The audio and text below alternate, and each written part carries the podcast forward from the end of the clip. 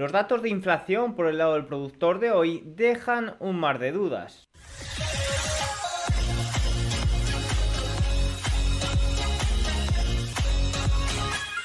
Muy buenas a todos y bienvenidos un día más al canal. Hoy es viernes 16 de febrero de 2024 y en este momento son las 20.47 hora española, 14.47 horario ET. Hoy estoy grabando un poco antes, por tanto no me dará tiempo a mirar el cierre o muy cerquita del cierre, por tanto si ocurre algo para final de sesión pues estará comentado en mis redes sociales, especialmente Telegram y también pues eh, se explicará evidentemente si es algo eh, fuerte pues en, en el próximo vídeo.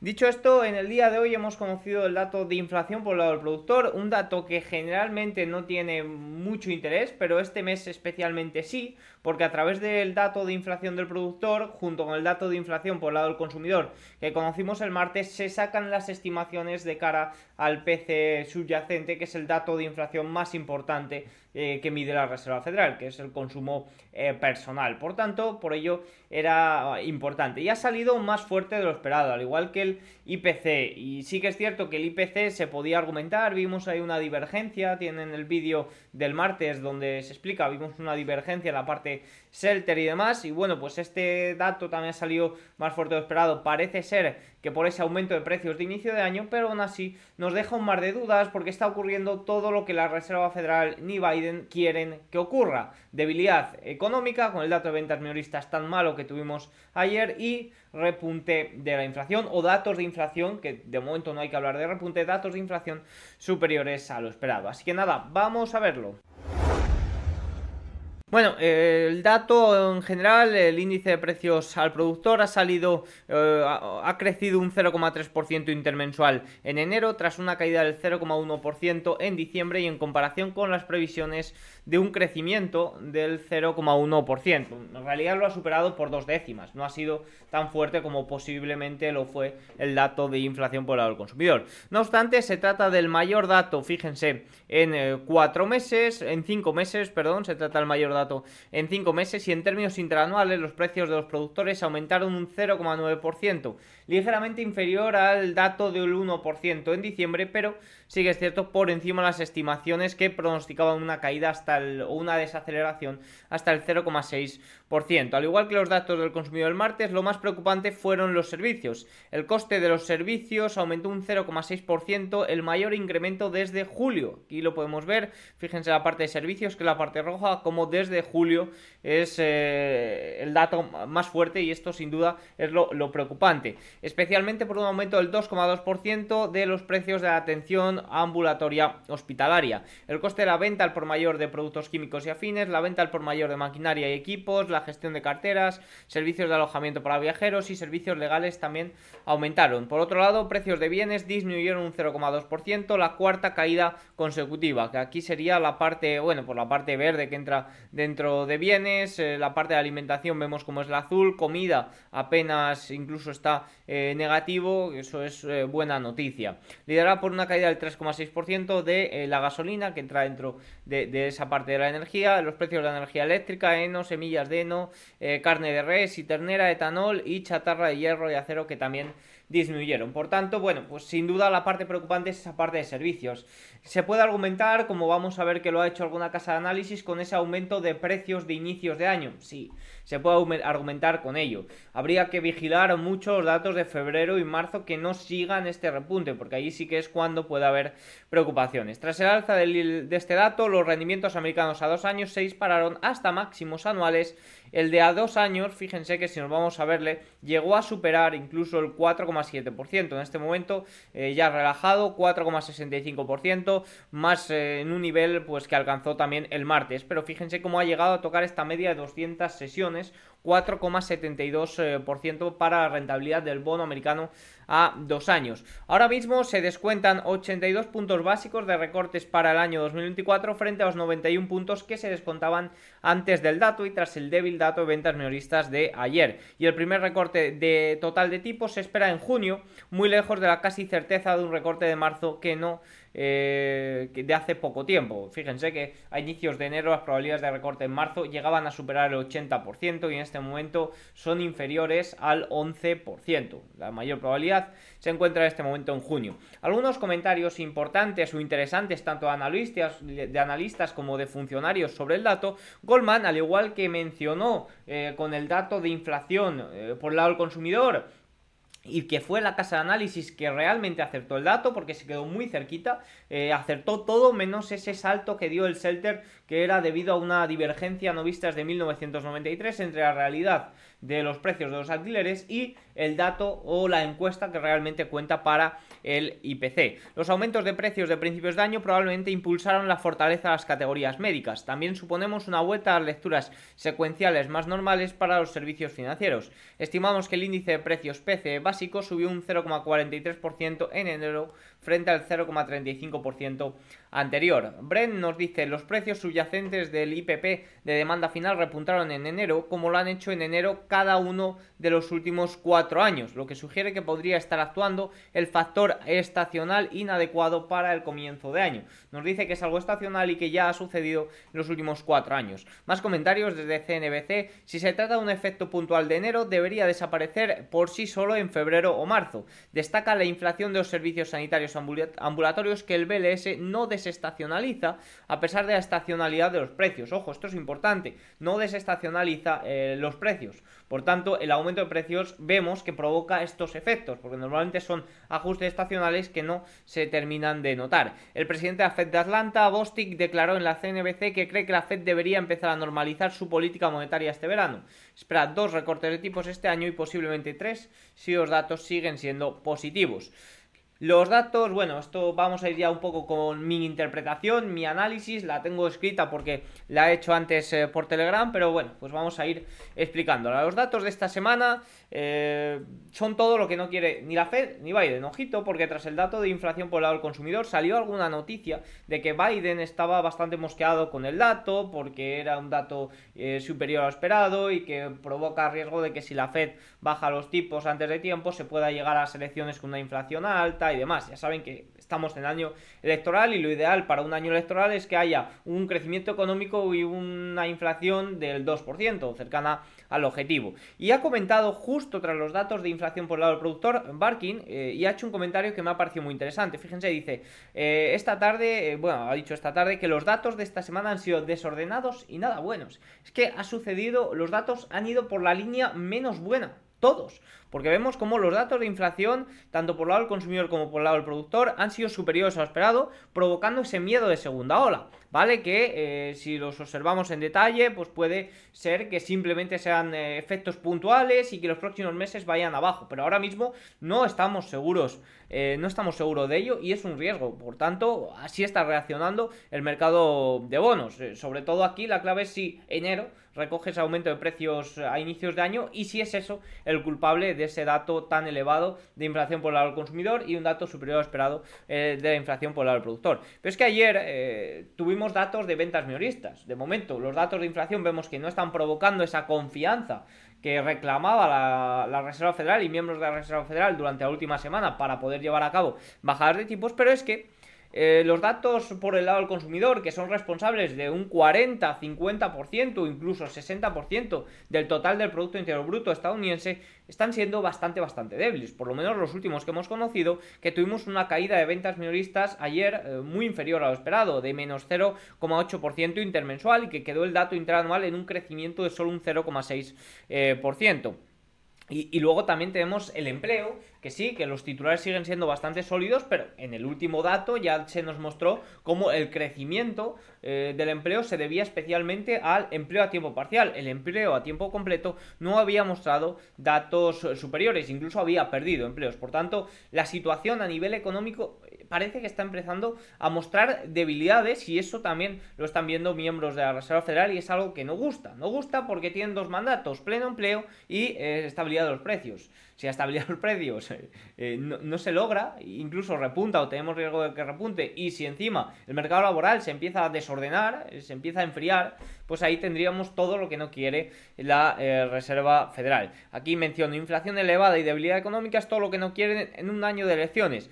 pero sinceramente es lo que llevan cosechando y evitando mediante estímulos y medidas monetarias y fiscales durante los últimos años. Al final es lo que llevan cosechando y es lo que se están encontrando. Y es esa patada adelante que menciono en muchas ocasiones que en algún momento, no sé si va a ser este año, no sé si va a ser al año que viene, no sé si va a ser dentro de 10 años, que será mucho peor, porque todas estas patadas adelante en algún momento tienen que explotar. Miren la deuda, miren el balance de la Reserva Federal y miren cómo la, no se permite que la economía se enfríe. los ciudadanos ya, eh, bueno, los ciudadanos instituciones no tienen eh, consecuencias o no sufren consecuencias a, sus actos, ¿no? Por ejemplo, estamos viendo aquí en España, eh, y me refiero a todo Occidente, aquí en España con eh, esta nueva medida que ha salido ahora para eh, los afectados por hipoteca variable, que sí, me parece muy bien, sobre todo si hay em, personas afectadas, pero yo creo que la clave estaría en enseñar qué es una hipoteca tipo variable, qué consecuencias tiene y qué beneficios también tiene, porque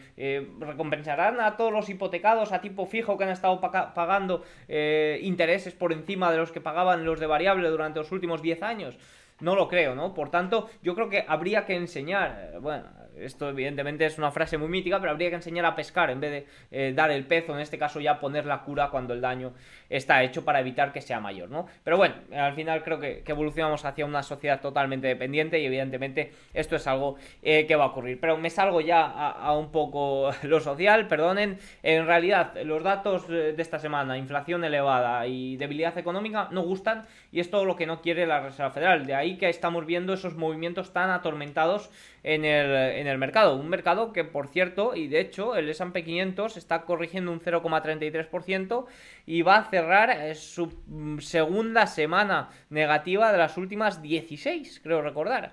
Una auténtica locura la racha alcista que lleva el S&P 500. Más cosillas. Eh, el dato de inflación por el lado del productor de hoy era simplemente para conocer el dato de PC o la estimación de dato de PC de final de mes. Pues fíjense, según los expertos interpretan que el dato eh, que interpretan el dato de IPC y de IPP en PC, es probable que el índice PC subyacente de enero haya aumentado un 0,41%, el mayor incremento en un año. Con ello, la tasa interanual se mantendría en el 2,8%. Eh, bueno, no, se mantendría el 2,9%, no, caería, eh, perdona, es que ha habido un error, Timiros lo ha puesto un error y luego yo lo he corregido mal, la, tasa interanual, fíjense que caería al 2,8% desde el 2,9% del mes anterior y la tasa subyacente, no, no, no, no, no, no, no, no, no, no, no, no. No, la tasa subyacente caería al 2,8% desde el 2,9% y la tasa general caería al 2,4% desde el 2,6%. Fíjense que intermensual se espera un dato general del 0,34% y un dato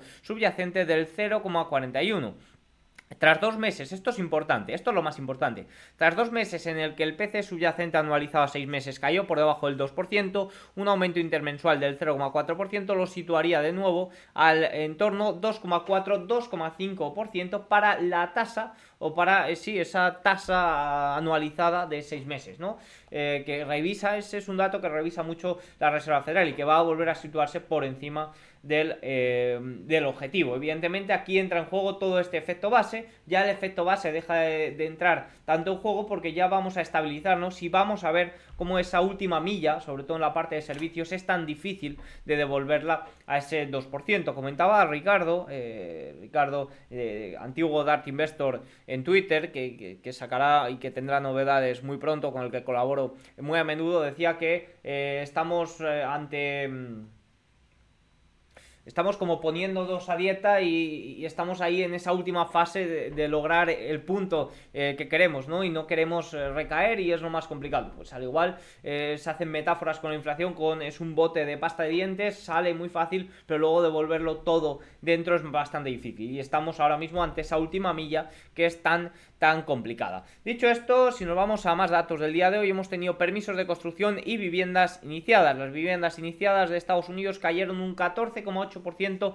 intermensual, eh, la cifra más baja desde agosto y por debajo de las previsiones del mercado. Ojito, porque es la mayor caída desde abril de 2020 tras un aumento revisado del 3,3% en diciembre. Y es que se esperaba que las tasas eh, cayeran más pronto, eso podría eh, agilizar o mejorar estos datos de viviendas iniciadas, de permisos de construcción y en este momento vemos que estos retrasos pues también afectan a la parte inmobiliaria. Los permisos de construcción en Estados Unidos cayeron un 1,5% hasta la tasa anual en enero, por debajo eh, de eh, los datos de diciembre y decepcionando las previsiones del mercado que anticipaban una subida hasta los 1.509 millones. Si entramos en detalle, pues vemos como las viviendas eh, unifamiliares iniciadas bajaron un 4,7% y las viviendas multifamiliares se desplomaron un 35,8%. Si nos vamos a los permisos de construcción, se está viendo una gran divergencia. Fíjense, las aprobaciones de permisos para el volátil segmento múltiple se desplomaron un 7,9%, mientras que las autorizaciones unifamiliares aumentaron un 1,6%. Los permisos de construcción para viviendas multifamiliares han caído a nuevos mínimos desde abril de 2020, mientras que los permisos para viviendas unifamiliares han aumentado durante 12 meses consecutivos. Se está viendo, parece ser, un mayores permisos para las viviendas unifamiliares, quizás eh, más pensando en eh, eh, la evolución de Occidente, ¿no? Cada vez las familias tienen menos hijos. El número de viviendas unifamiliares terminadas cayó al nivel más bajo desde mayo de 2020. Bajo inventario, evidentemente, significa una mayor presión sobre los precios. Evidentemente, el factor que impulsa eh, los precios en una, etapa donde con unos tipos altos debería suceder lo contrario es esa baja oferta, porque tampoco se incentiva la oferta y unos tipos elevados tampoco ayudan a que la oferta aumente, ni de vivienda nueva, porque es más caro financiarla, ni de vivienda de segunda mano, ¿por qué? Pues porque eh, el que es propietario no va a quitar su hipoteca, no va a cambiar de casa que tiene una hipoteca, mejor a tipo fijo en los últimos años o a un tipo eh, bastante inferior, al final si miramos un poco el global de hipotecados estadounidenses es muy inferior a las tasas que se están ofreciendo ahora mismo, no la va a cambiar por una tasa evidentemente mucho más superior en este momento. Por tanto, que las tasas eh, caigan sí que puede ayudar a un aumento de la oferta tanto de vivienda nueva, más fácil financiarse, como de vivienda de segunda mano. Y eso evidentemente podría aliviar también los precios. No obstante, sigue sorprendiendo una brecha o una divergencia bastante evidente que nos muestra el BLS, que es que eh, vemos como la situación inmobiliaria es bastante débil, pero en cambio vemos como el empleo está en niveles récord Evidentemente, eh, se podría intuir, sobre todo el aumento de los últimos meses, debido a esas perspectivas por bajadas de tipos. Pero bueno, si se están retrasando, pues podría haber sustos por aquí. Veremos a ver. Evidentemente, eh, bueno, eh, al final la situación inmobiliaria en estadounidense pues parece que estaba recuperando terreno, también los alquileres aliviándose debido a un aumento de la oferta, pero yo creo que la bajada de las tasas es lo que puede terminar de incentivar eh, todo esto, sobre todo provocar mayores aumentos de oferta y alivios en los precios. Veremos a ver, parece ser que es algo que llegará, pero que últimamente se está retrasando más de lo que se descontaba en enero, o el mercado inmobiliario podía descontar incluso a finales de año. Dicho esto, vamos con los gráficos más importantes. Casi el 60% de todas las opciones negociadas en el mercado son opciones de compra. Este es uno de los ratios más altos desde 2021. Según nos dice Goldman Sachs, que algunos de los resultados de nuestras encuestas más recientes a inversores eh, indican que la gente sigue siendo optimista. Nunca esperaba recortes de tasas que el mercado estaba descontando. Esos 7, 6, 7, incluso 8 bajadas de tipos que se descontaban a principios de enero, eh, parece ser que nos dice Goldman Sachs que los inversores no descontaban. El S&P 500 sigue siendo el lugar donde estar y los inversores no han reducido realmente su postura de tecnología mega cap gracias, eh, bueno, este es un comentario que se ha colado, que es del informe de Goldman Sachs. El Nasdaq 100 y el Russell 2000, eh, el Nasdaq ha rendido por debajo del índice tecnológico del Russell 2000 en aproximadamente un 6,5% durante las cinco últimas sesiones, siendo uno de los peores periodos de 5 días en los últimos 10 años. Curiosamente, el índice Russell 2000 ha aumentado un 11,6% en 2024, aunque el 90% de esta ganancia proviene únicamente de SMCI que representa 616 puntos de los 684 que ha ganado el índice este año. Una auténtica locura lo de esta compañía, había subido como un 200% en, eh, en lo que va eh, de año. El resurgimiento del viaje en China ofrece algunos signos de un aumento en el gasto. Se realizaron más de 61 millones de viajes de tren en los primeros 6 días de las vacaciones de Año Nuevo Lunar, la cifra más alta en 5 años. Bueno, pues es una buena noticia eh, de cara a la situación eh, China, de, a ver si eh, vuelve a haber fortaleza económica. Veremos a ver los datos que se publicarán próximamente que nos presentan. Dicho esto, vamos con el cierre de sesión. En Europa el Eurostock 600 sube un 0,62%, no le importa mucho lo que está sucediendo en Estados Unidos, pese a que las tasas en Alemania siguen al alza, 2,3 39% en el día de hoy, que son de referencia en la zona euro, y es que eh, sigue habiendo comentarios por parte de funcionarios del Banco Central Europeo bastante davis, bastante suaves, ¿no? Alguno incluso ha mencionado que puede haber bajada de tipos en marzo. La verdad que son comentarios eh, eh, que no, no pegan en este momento. Evidentemente, viendo la fortaleza económica de la eurozona, sí que pegarían, pero hay que tener en cuenta que el mandato del Banco Central Europeo no implica nada a nivel fortaleza económica ni a nivel empleo, es simplemente objetivo de precios. De momento, la inflación se mantiene por encima. Veremos, eh, a ver, pero bueno, eso parece que ha beneficiado a los stocks 600. El futuro del Eurostox 50 también estaba al alza, ha dado la vuelta con eh, todo lo ocurrido o la debilidad mostrada en Wall Street, cae un 0,18%. DAX alemán 0,42%, una vela bastante doji en máximos históricos. CAC francés eh, sube un 0,32%, también nuevos máximos históricos para el índice francés. IBEX 35 0,41% muestra debilidad, más debilidad que otros otros índices europeos que ahora mismo están al alza. En el día de hoy se ha visto perjudicado, pues fíjense, vamos a ir Iberdrola 0,46, Santander ligeramente arriba, BBVA ligeramente abajo, aquí tenemos a Amadeus como 1,21% ha sido un lastre y Telefónica también 1,58% ha sido un lastre en el día de hoy para el IBEX 35. Vigilar Santander y vigilar esa exposición a CRE, a bienes inmobiliarios comerciales y todo lo que pueda ocurrir eh, por ahí parece que le puede afectar también a eh, Santander. Si continuamos, Reino Unido 0,98%. Hemos tenido un dato de ventas minoristas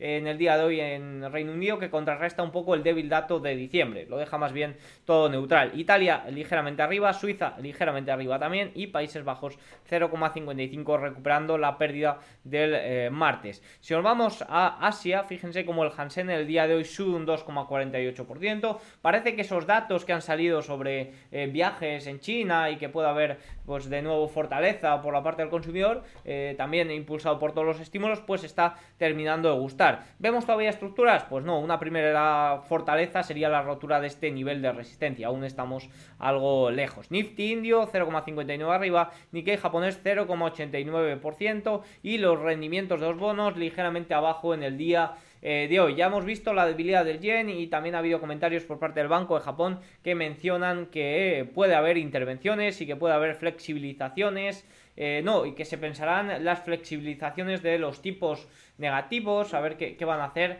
eh, se lo seguirán pensando y evidentemente también han mencionado que puede haber intervenciones en la moneda en cualquier momento, 24 horas las 24 horas, han dicho, básicamente. Si nos vamos a Wall Street, a falta de 50-49 minutos para el cierre de sesión, vemos al Dow Jones ligeramente abajo, 0,32, S&P 500 0,36, ojito que puede cerrar, como digo, su primera eh, semana negativa del año, porque no, su segunda semana negativa del año, su segunda semana negativa desde eh, la primera semana de octubre, ligeramente abajo en este momento, eso sí, por encima de los 5.000 eh, puntos, no ha llegado a superar ese máximo previo del lunes, equiponderado ligeramente mejor comportamiento, 0,29, Nasdaq 100 0,71 abajo en el día de hoy y Russell 2000 cae un 1,21%, pero fíjense cómo se encuentra más o menos en ese nivel del lunes. En el día de ayer superó niveles del lunes. Fíjense que si nos vamos a ver los market leader, Nvidia era la que estaba negativa, ha llegado a subir más de un 1% en el día de hoy,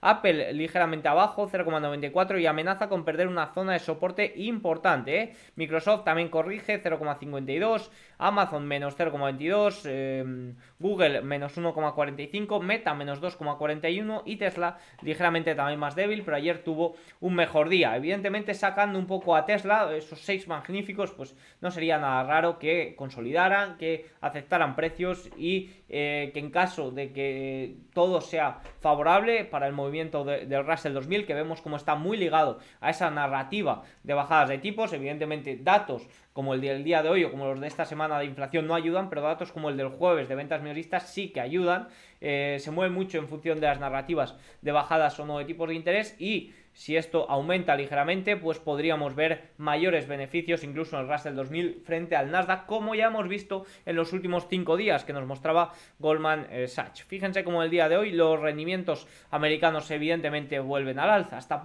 hasta dónde pueden llegar?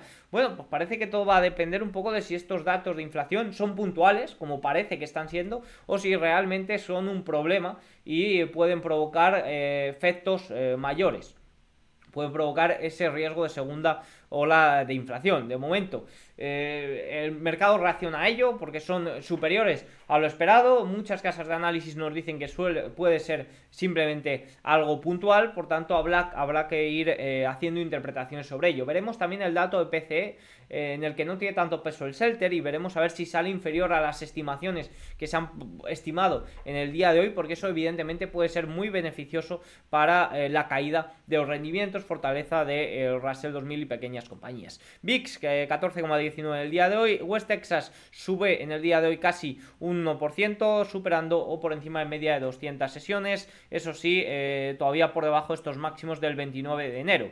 El oro ligeramente al alza en el día de hoy, 0,37%, pese al repunte también de los rendimientos. Estamos viendo fortaleza en el eh, oro, tan ligera, tampoco es una divergencia muy muy grande, es una ligera fortaleza. Bitcoin 0,19 abajo, si nos vamos al TLT en el día de hoy, eh, corrige la baja, vuelve a apoyar en el nivel 92, 93, zona de soporte importante. Fíjense el rendimiento americano a dos años, que ya lo hemos mencionado antes, cómo ha llegado a superar el 4,72%.